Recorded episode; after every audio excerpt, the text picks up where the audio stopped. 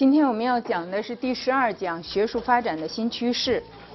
呃，在这里边呢，要讲到的是三个方面的问题。其实这里边呢，我们要讲的也不是现在的纯粹意义上的学术思想。在唐代、在宋代那个时候呢，实际上社会上的很多思想文化都是交叉混融在一起的。所以呢，我们也会讲到，比方说一些宗教思想的影响。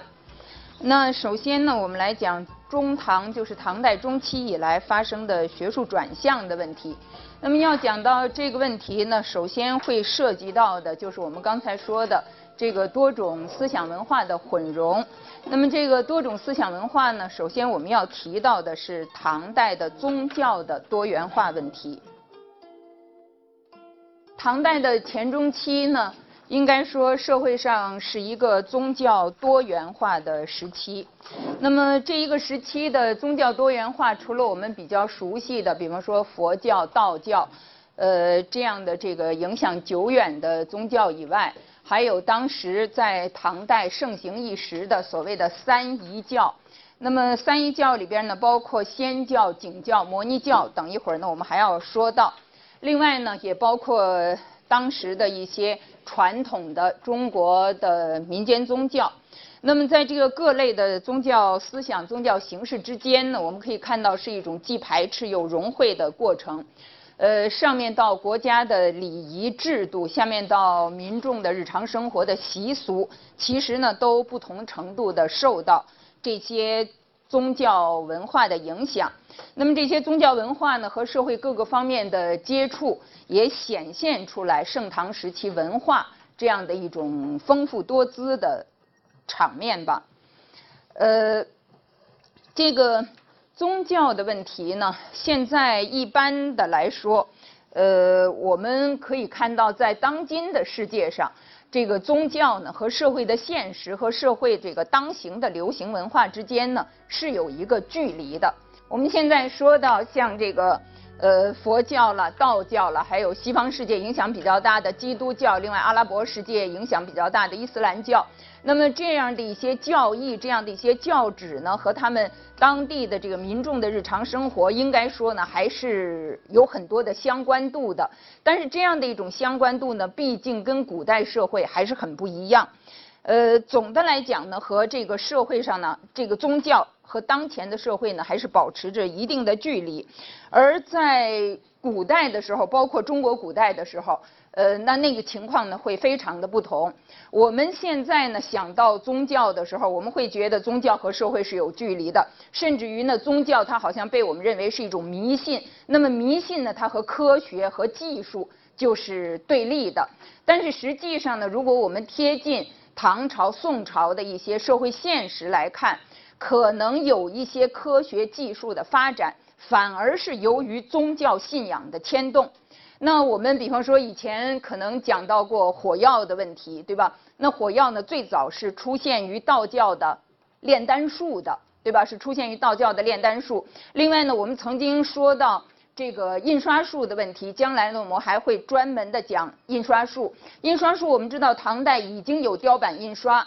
那么这个呢是中国的四大发明里边非常重要的这一项了，但是唐代的雕版印刷从来都不是印书的，所以我们现在说刻的最好的书，我们只会说到宋版书，我们不可能说到唐版书，因为唐代那个印刷术它不用来印书。那个时候印刷术为什么会有呢？它是受到佛教的推动，它首先应用在佛教的寺院里，印什么呢？印佛经，印佛像。因为我们知道印刷术它必须是要有一定的需求量，就是同样的东西需要很多，这样的情况下呢，印刷术的那个投入它的成本才合理，对不对？那么什么东西同样需要很多呢？在那个时候不是书籍，而是佛教寺院里边的佛经、佛像这样的东西呢，受众这个呃就是追随者呢需要的量非常的大，所以呢这个成为印刷术的一个推动的力量。那么，当然我们也知道，除了这个佛经佛像以外，当时的这种历，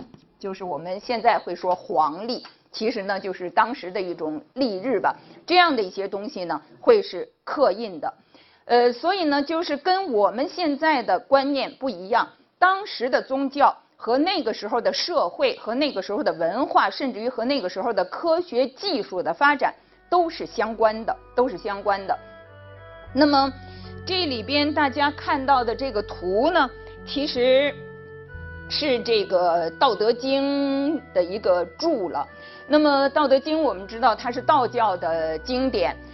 在唐代呢，道教是一度被认为是国教的。也就是说呢，道教的这个地位呢被抬在各种宗教之上。那么为什么道教会被认为是呃国教呢？其中一个重要的原因就是认为道教的这个创始者呃李耳或者说是李丹，呃那么他呢是姓李的，对吧？呃李唐呢我们知道这个皇族也是姓李的，特别是在唐代的初期，那个时候呢门阀的观念还非常的盛，在这个社会上呢如果没有一个呃，显赫的出身的门第就很难在社会上立足，所以那个时候呢，包括皇族也不例外，他们也想，呃，追溯到一种很显赫的这样的一种传承上面，呃，于是呢，这个道教呢，在那个时候呢，被抬得很高。那不光是宫廷里边是这样了，实际上民间的道教也有很活跃的影响，包括道教和当时的那样的一些长生术啊，怎么能长生不老，对吧？和当时的一些巫术啊，这些东西呢，都有很多的这个相互的混融，所以呢，道教在那个时候呢，一度是影响很大的。但是总体来说，在唐代呢，实际上，我想各种宗教的门类里边。呃，真正影响最大的呢，还是佛教。这个等一会儿呢，我们会说到。现在呢，我们研究宗教，其实已经从一种社会文化史的角度来看。那么过去呢，比方研究宗教，会从它的这个文本本身，对吧？这些宗教的经典啊，会从这些文本本身，也就是说从文献学这样的一种角度来理解，从宗教学的角度来理解。实际上呢，我们看到。呃，近几十年来，对于宗教的认识呢，越来越多的学术界会把它放在一个社会文化史的背景下来认识。那么这里边呢，我们首先讲到的唐代的这些外来宗教，其实呢，我们看到中国古代除了道教，除了一些民间信仰以外，刚才我们说到的像佛教、三一教这些呢，其实都是外来宗教。那么首先呢，我们来说一下三一教，仪呢，其实就是。这个词的来源呢，是从夷狄来的，对吧？那么三一教本身呢，我们就可以看得出来，它是外来的，然后从外面传进来的，特别是从西边是吧？西方传过来的这样的一些宗教的形式。那么这个三一教呢，首先我们要说到的是这个索罗亚斯德教。索罗亚斯德教其实在中国的文献里边，呃，通常呢是把它称之为仙教。仙教这个德称呢。呃，大家从这个字上就能看得出来，它这个右边是天字而不是妖。呃，为什么叫做仙教呢？因为认为这个索罗亚斯德教呢是信天神的，是信天神的，所以呢把这个天神的组合在一起，就是我们现在看到的这个仙教的这个呃名称的由来。那么这个三一教呢，应该是说是外来宗教在中国，特别是在唐代这一个时期。最有势力的，或者说最流行的这样的三种这个宗教的形式。那么这三种宗教形式里边呢，索罗亚斯德教，刚才我们说到的，它是在基督教诞生之前那个时候的中亚和西亚这样的一个区域里边影响最大的一个宗教。那么这个宗教呢，曾经在波斯，波斯我们知道，伊朗。这个曾经在波斯呢被奉为佛呃被奉为国教，那么在当地呢有很大的影响，而且它的影响呢势力范围不限于波斯。刚才我们说了，包括中国的这个本土是吧？中国的内地都有很多的影响。那么这样的一种宗教呢，其实我们以前说到过粟特民族对吧？说到过粟特人，他们是一个长于经商的民族。同时呢，像仙教也是随着粟特人呢，包括随着他们的商团传到了。这个中国的内地成为居于中国内地的很多胡人，他们共同信奉的这样的一种这个宗教。那么这个索罗亚斯德教呢，其实它基本上是一个善恶二元论的宗教，是善恶二元论的宗教，而且呢，它是崇尚光明的，是崇尚光明的。呃，原来呢，我们曾经说到过安禄山，对不对？我们也说到过安禄山这个名字的得名，对吧？那么他呢，就是一种所谓的光明之神，对吧？这个在仙教的宗教信仰里边，其实呢，就是对于光明有一种崇拜，有一种追求。那么当时这个安禄山他们这一派的力量呢，也是利用了这样的一种宗教形式。这个摩尼教呢，基本上我们可以看到。它呢，其实，在传播的过程里边呢，是受到了索罗亚斯德教的一些影响，受到了索罗亚斯德教的一些影响。那么，它基本上是在巴比伦这样的一个地区发展起来的。那么，在它发展起来之后呢，其实我们可以看到，在摩尼教，他所说的就是他的这个基本教义，有所谓的二宗三纪之说。那么，这个二宗其实也是善恶、光明、黑暗。这样的两极，啊？这样的这个对立的这个两种因素，那么这两种因素由于它的内部的这样的一种相互的斗争、相互的碰撞，就衍生出来了三季。这个三季呢，其实是说它发展的三个阶段，啊，三个不同的这个阶段。像这个索罗亚斯德教和摩尼教呢，我们可以看到，其实呢，他们的这个教义啊。呃，包括跟后来的这个传到中土以后，跟中国本土的这个佛教，跟西方的这个基督教，其实这个早期的这些宗教在教义上呢，都有一些相互混融之处，就是有一些相互影响的这样的一些地方。那么景教呢，呃，我们可以看到，它其实是基督教里边的一个派别，就是我们说的这个聂斯托里派。它是基督教的一个派别，那么这个派别呢是出现在叙利亚地区的，是它最早出现在叙利亚地区，也曾经被认为是一种宗教的异端，就是被认为是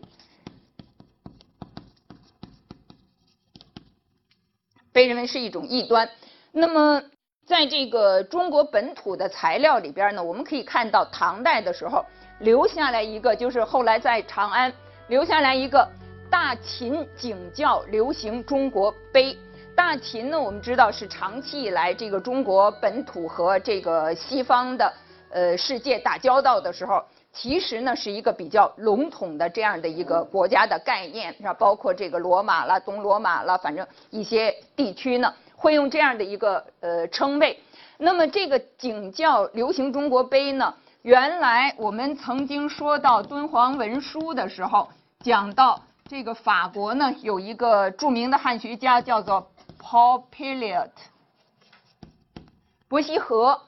呃，那么他呢曾经做过这个大秦景教流行中国碑的研究。那么后来呢，我们北大的这个东方学院的段晴老师呢也解读过这一块碑。那么在这一块碑里边呢，其实我们可以看到。当年的这个景教，就这个景教呢，其实是它传到中国本土以后的一个名称了。那么当年的这个景教呢，已经有了比较完备的这样的一种教会组织，就是在这个内地已经发展出来了一种教会组织。那么当时呢，可能把这些叫做寺，实际上呢，它就是我们说的呃基督教的这种教堂啊，这种教堂教会这样的一些这个组织的结构。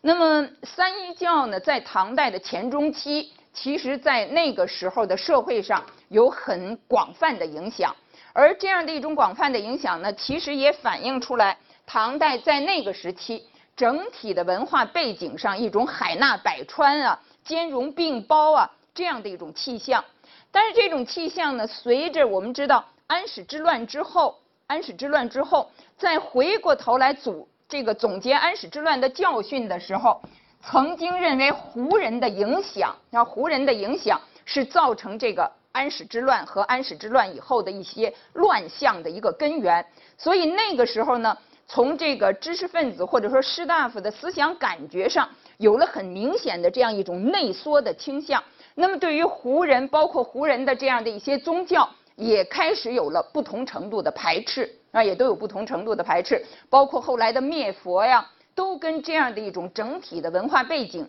其实呢是有关系的。所以呢，我们看到这些宗教的发展呢，它不是一个纯粹的宗教的问题，或者说是一种呃单纯是一种教义的问题。那么很大程度上呢，是和整个的这个社会的这种政治文化的局面是有关系的。下面呢，我们来说一下佛教。佛教呢，到这个唐代的时候，佛教的进入中国，这个是以前大家应该学到过的了。那么到了唐代的这个时候呢，佛教应该说有很明显的发展。那么这个佛教的发展的体现呢，就是怎么能看出来有很呃重要的发展呢？就是它形成了一些明显的教派，形成了一些明显的教派。那么这个教派的区别，区别在什么地方呢？其实就是我们在这里看到的，就是它在经、律、论三个方面都有区别。那么我们说到的经，其实呢指的是这个佛教的一些基本的经典，指的是佛教的一些基本的经典佛典。呃，那么这些呢应该是佛祖他的思想，通过他的这些弟子他们记录下来的。那么这些呢是经。所谓的律呢，其实就是我们平常所说的这个佛教呢，或者说寺院里边僧人对吧，都有很多的戒律。这个律呢，就是指的这样的一些在修行的过程中不断的形成、不断的丰富完善的这样的一些戒律。那么论呢，其实是这些僧人，比方我们说一些高僧，对吧？或者是一些菩萨，那么这样的一些僧侣，他们对于佛教的经典的阐发、它的解释、它的阐发、它的论说，这些呢叫做论。所以呢，我们从这三个角度来看，就是从，呃，这个当时的这个佛教呢，在唐代的时候，我们可以看到不同的教派呢，他们信奉的主要的佛教经典是不一样的，他们修行的方式，他们所持的戒律，他们修行的方式也是不一样的。那么，他们对于这个佛典的阐发啊，阐发的方式和阐发的内容、重点啊、侧重的方面也都有区别。那么这样呢，就形成了。不同的教派，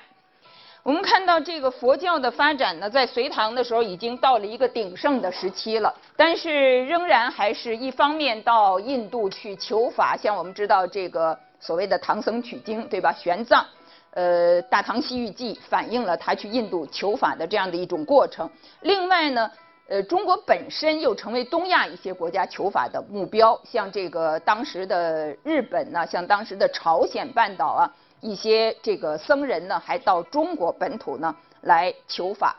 说到这个唐代当时的一些主要的教派，刚才我们说了，这个教派的区分在于它所崇奉的主要的经典不一样，教义的体系，包括它的这个修行的方式，呃，这样的一些规范、一些制度呢，呃，都不很一样。那么这些教派里边呢，我们看到从隋唐以来。这个有很多的这个佛教的教派，而这些教派里边最主要的呢有几种，最主要的或者说有几种几个派别，呃，一个呢是天台宗，天台宗呢，这个天台的得名呢是因为天台山了，但是天台宗呢它主要的崇尚的，他们主要读的是妙法莲华经，所以呢它也叫法华经，就是也叫法华派。那么这一派呢，其实是隋代的时候，隋代的时候，那个时候呢，有一个高僧叫做智以，智以，那么以他为这个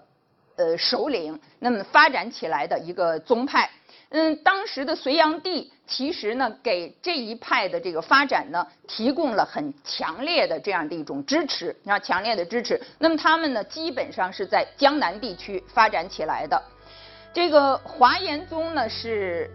因为他们这个信仰华严经而得名的，而这一个宗派呢，它也叫做贤首宗。之所以叫做贤首宗呢，是因为他的这个派别里边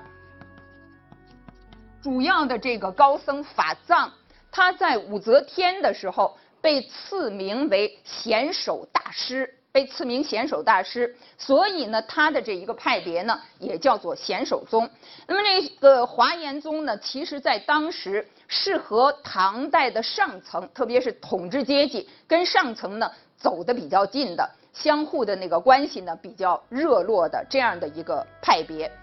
净土宗呢，其实大家都比较熟悉。那么净土宗呢，它是为了在这个百姓里边呢，能够有比较大的这样的一种普及，它是。它的这个终极的目的呢，是说要到这个西方的呃净土世界去。那么这个净土世界呢，是一个极乐世界。而它的这个修行的方式呢，其实主要的是要诵念这个佛号，是要诵念佛号。所以这样的一种修行方式呢，相对的来说是比较简便易行的，说是比较简便易行的。而他们所奉行的这样的一些经典，像《阿弥陀经》了，像《无量寿经》了，《观无量寿经》了，那么这样的一些经典呢，在他们这个净土宗发展的过程里边呢，也屡次的经过不同的解释，那不同的这个阐发。那么基本上呢，我们可以看到净土宗呢，它是比较贴近。当时的民间的一些需求的，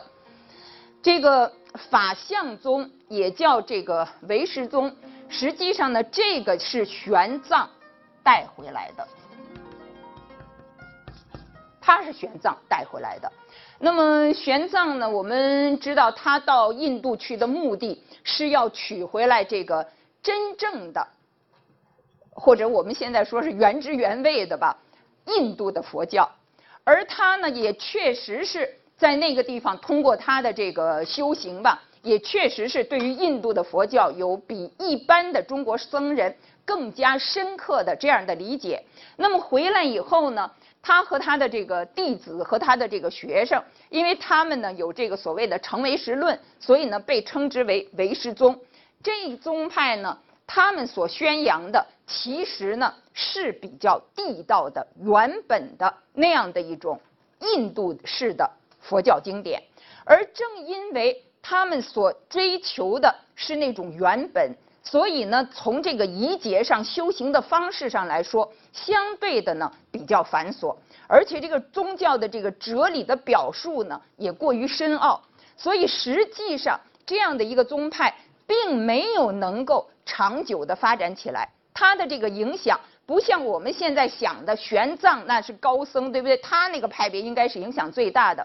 实际上呢，并没有这样，实际上并不是这样。这个像底下的这些，比方说像律宗，律宗呢，他是因为他的这个